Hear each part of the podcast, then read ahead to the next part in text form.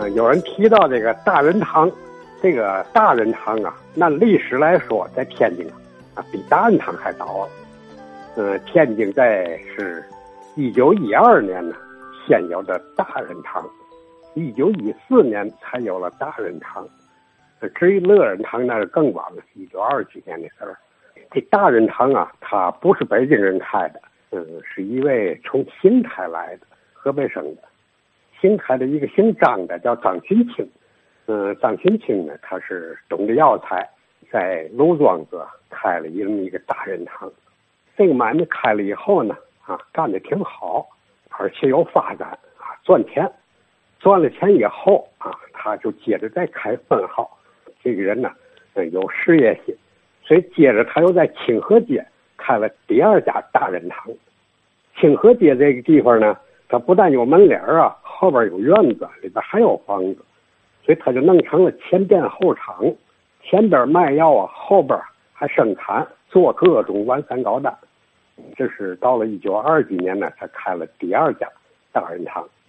到了一九三零年，他又开了第三个大仁堂，在东北角五河新店旁边，又开了一个大仁堂。接着呢，嗯，一九三二年、一九三四年呢，他又开了两家。一个在滨江道，一个在建国道，这样呢，他前后就有了五家了。嗯，还是以楼庄这盒为总店，下边四家算分店。但是他一个人呢，啊，忙不过来，他赚了钱就开店，赚了钱就开，开了好五个买卖了，他是顾不过来了，他就退居啊二线，聘请啊这个中药材的会管理的人员呢，啊给他管理。一个总经理负责全面五个店都管，每个店里呢再设经理，这样他就成了一个啊挺大的一个中药企业了。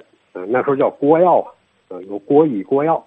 国药在天津后来形成了叫国药四大号，这四大号里边啊，大仁堂占其中一号，龙顺荣算一家，乐仁堂算一家，红仁堂算一家，这是主要是靠门市零售为主的四大号。当然，另有干批发药业的，像聚星河、万什么万年青，那个跟他们好像嗯，就是不一回事儿了。那是内居性质的，他们这是以门市为主的。所以天津四大号啊，一共七百多家大小这个中药店，它能列到前四名里了，就是啊。大仁康后来在这个公司合营以前呢，统计了一下，统计各个店的情况啊。大仁堂的销售额占全市中药零售的百分之十，算是第一大户。这个谁的大仁堂啊，不简单，是一个很大的中药店。它经营呢也挺有特色，一个是药全，所有的药不能去断档，拿来什么奇怪的方子，里边有什么难学的药，到这儿都得给你配上。所以他的药从来没有缺那样抓不着的，到他这儿抓。别处配不齐的药，到这准给你配上，他都有，这是一一个特点。另外就是他请名医做汤。东北角这个大仁堂啊，我上中学时候天天从门口过，因为我住在河北鸟市儿，得上东门里上学去从化，每天从五河这个正兴德这儿邮局经过，他就在长官街的北口上高台阶上去，三间大门脸，大玻璃窗户。我也进去过几回，这个大门脸确实挺气派，里边啊一溜大的柜台啊，木头柜台前面都是镶的雕花板嗯，特别漂亮。雕的嘛呢？叫南八仙，不是雕的人物啊，雕的是花草类的，但是又不是普通花草，是八仙呢，手里拿着各种宝物，一个大葫芦就是铁代表铁拐李了，铁拐李不背个葫芦成药吗？一把这芭蕉扇。就代表了汉钟离了，汉钟离手里总摇这个扇子，一把宝剑代表了吕洞宾，这样八样花花草草雕刻出来啊，代表这个八仙。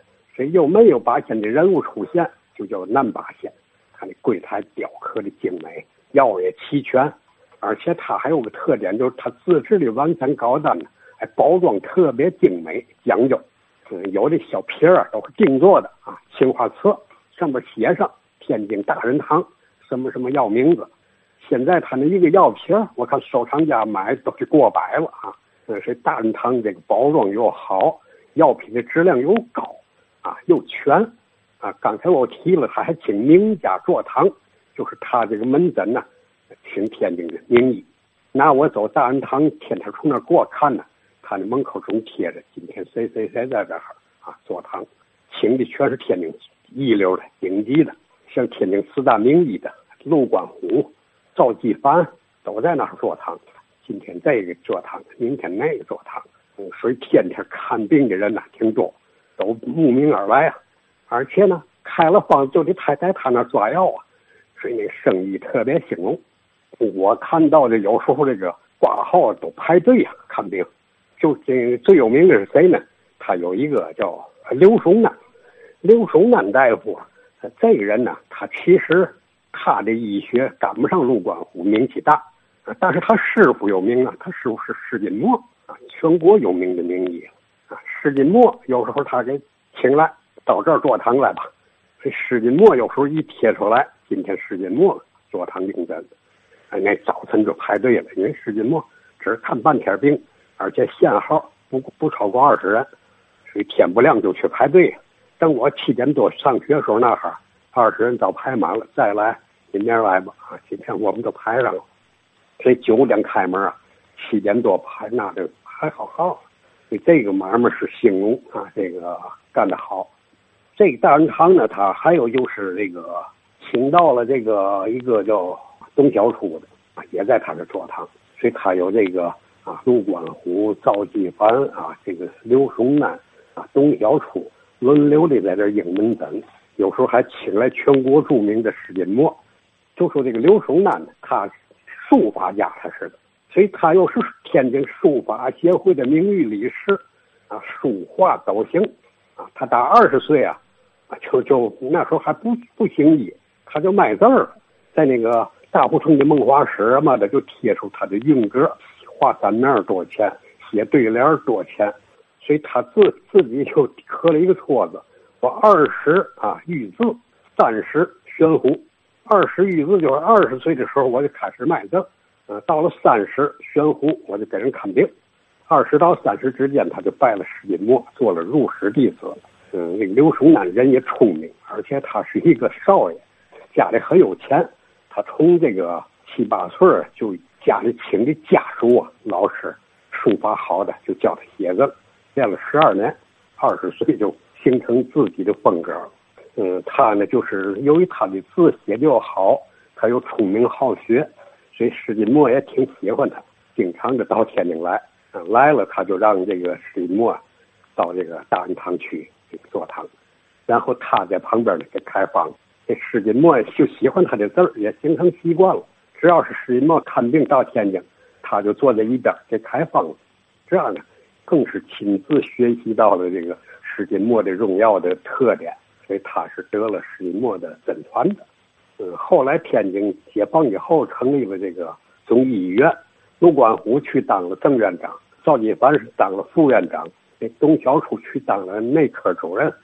所以这个他的名医都是天津市顶级的这个好大夫在那儿，所以能够请到这些名医坐堂，也使他的声名大振，啊，生意也特别兴隆。直到后来就是公私合营了，公私合营以后呢，改了个名字叫嘛？叫天津药店。我去看了看呢，也没有坐堂的大夫在那儿。